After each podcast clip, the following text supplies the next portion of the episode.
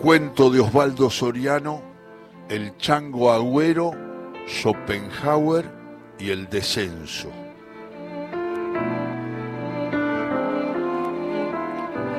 Vuelve a mi memoria aquel partido imperfecto en el que evitamos el descenso. Han pasado muchos años y tantas sorpresas después de aquel gol que ya debería haberlo olvidado. Sería el año 60 o el 61, pero todavía lo veo clarito como si fuera ayer. El chango agüero era un chico bajito, callado, tímido, que venía al valle para el primer año del profesionalismo. En la cancha parecía otro, cambiaba de estatura, de voz, de mirada, y su infinita soledad tucumana se convertía en una muchedumbre de gambetas y toques al milímetro. Yo lo veía aparecer como un espectro entre los criminales del medio y picaba a buscar su pase perfecto. Cuando no llegábamos al arco era por torpeza mía. Las nuestras eran terribles expediciones a la poesía del gol. Pero el poeta, el poeta era él. Cuando digo poeta no pienso en versos coquetos, sino en la gestualidad de Quevedo y sus paredones de la patria en Pavese, encerrado en el hotel de Turín, en Pasolini aplastado en Ostia, en Alfonsina Storni buscando su última pelota allá, en el fondo del mar. Algo de eso había en el chango agüero. El pibe no sabía de versos, pero yo necesito ahora el auxilio de Mr. Peregrino Fernández para explicar lo que nos inculcaban en aquel tiempo a los que queríamos ser campeones. El Mister daba las charlas técnicas con la ayuda de un librito de Arthur Schopenhauer. Y así aprendí algunas cosas que no sabía de mí y de las experiencias que estaba viviendo en mi primera juventud.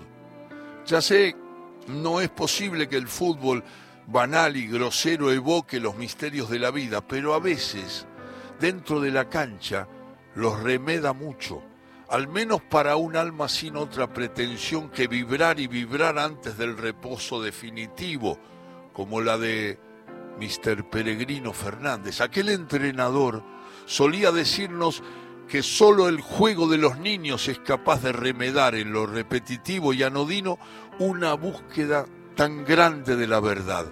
No sé si pude entenderlo nunca. Según él, se trataba de comprender los fragmentos para darse cuenta de que es imposible asir la totalidad. Nuestra moral se construye entre los dos arcos. Nos crían en ciertos valores admirables y perversos y podemos elegir entre ser leales a ellos o a la gente que cruzamos en el camino. El trayecto hacia el gol es, en definitiva, una manera de conocimiento, de mirarnos y de mirar a los demás. Así hablaba el mister Peregrino Fernández. Tal vez tuviera razón o simplemente ensayaba una filosofía de frontera, igual que el chango escapaba de algo y buscaba refugio en la Patagonia. Cuando no estaba enseñándonos a patear de chanfle o a achicar espacios, se sentaba en un banco de la plaza a leer poesía trágica y ensayos del romántico Schopenhauer. De ahí sacaba ideas para las charlas técnicas que tanto daban que hablar en el pueblo. A pleno sol, mientras masticábamos un limón, nos explicaba que hay adversarios y amigos, pispiretas y amantes, pero también contingencias y azares. Igual que en el breve lapso de la vida, decía, hacemos un aprendizaje inútil, jugar, fantasear, crear de la nada, sorprendernos con una esfera que viene y va y en el camino pierde su nombre. ¿Cuál es el nuestro? se preguntó un día. ¿Qué somos en esa tormenta que estalla frente al arco? ¿Acaso el primer hombre y el último? Creo que en su grandilocuencia se refería a la desazón, al odio, a la dicha, a lo permanente y lo efímero. Algunos muchachos se reían de él porque estábamos a punto de irnos al descenso, pero el mister tenía vocación socrática. Nos enseñaba que lo permanente son los golpes, la marca, el orsay, la represión, y ponía como ejemplo que los defensores aparecen siempre más grandes y feos de lo que son, porque ellos nos marcan los límites. Algo nos quedó en su discurso alucinado. A poco de dejar Chipoletti, el chango agüero se gambeteó a cuatro tipos que lo agarraban de la camisa y le mentaban a la madre. El último le mordió una oreja, pero él siguió. Mi flojera moral me hizo creer que no pasaba y lo dejó, lo dejé solo, mal perfilado, trastabillando frente al arquero. Yo tendría que haber ido a buscar el pase por el medio para abrirle al menos una puerta. Pero me pareció que era un hombre muerto el arquero le pegó uno de esos gritos que habrán oído las mujeres carapálidas a la llegada del malón y se le echó encima. Un back que volvía se le tiró con los tapones de punta y del choque salieron unos crujidos que parecían los de una cabaña azotada por un huracán.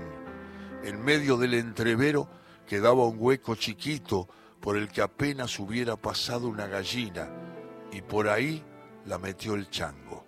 No para el arco, porque no tenía ángulo, sino hacia atrás dando vueltas, mal parida y venenosa, una pelota dividida para que yo cargue y la pelee. Eso hice. Encandilado por el sol fui a chocar con un defensor a ver si lo podía desplazar. Todo pasó en cinco segundos, pero para mí duró una eternidad. Alcancé a tocarla con la punta del zapato para la entrada de Carlitos Cancino entre ala mustio y elegante que detestaban Schopenhauer porque lo consideraba un filósofo desalmado. Cancino nos miró con aire despectivo y le devolvió un centro al chango agüero que había zafado de su marca. Lo dejó solo, a dos metros del arco, y nunca supimos qué pasó. El chango se tiró de palomita, cabeció y todos vimos la comba que hizo la pelota antes de estallar. Fue un ruido seco, ridículo, y la pelota cayó inerte y desinflada sobre la raya del gol. Parecía un bombero aplastado, una tortuga dormida. Nunca supimos si fue gol. El mister Peregrino Fernández, para influir en el fallo, entró en la cancha gritando gol como loco, se arrodillaba y se persignaba como si estuviera en San Cayetano. El referí vino corriendo a ver qué pasaba y antes de decidir se paró a amonestarnos a todos, al chango, a Carlitos, al mister y a mí. Después, los contrarios y él se inclinaron hacia el objeto inerte con mucho cuidado, como si temieran encontrarse con una araña pollito. La pelota estaba descosida y medio despanzurrada, cubriendo la raya desteñida. Nadie la tocaba.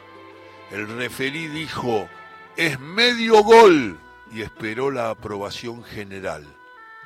La rompió, golazo, gritó Peregrino Fernández y empezó la discusión. El chango fue el único que interpretó las lecciones de Schopenhauer. Se abrió paso entre los otros y con la punta del zapato empujó el cuero al otro lado de la raya. Enseguida se acercó el referí con las manos en la espalda y le dijo, vea, parece en ocasiones que a la par queremos y no queremos una cosa y que en consecuencia el mismo acontecimiento nos regocija y entristece simultáneamente. El referí lo escuchó boquiabierto y ahí nomás convalidó el gol. Tiempo después, al recordar el partido, el mister Peregrino Fernández nos explicó que la primera dificultad que encontramos para reconocernos a nosotros mismos es que nos resulta imposible recordar nuestra propia imagen frente al espejo. Según él, así hablaba el filósofo y por eso, por eso nos salvamos del descenso.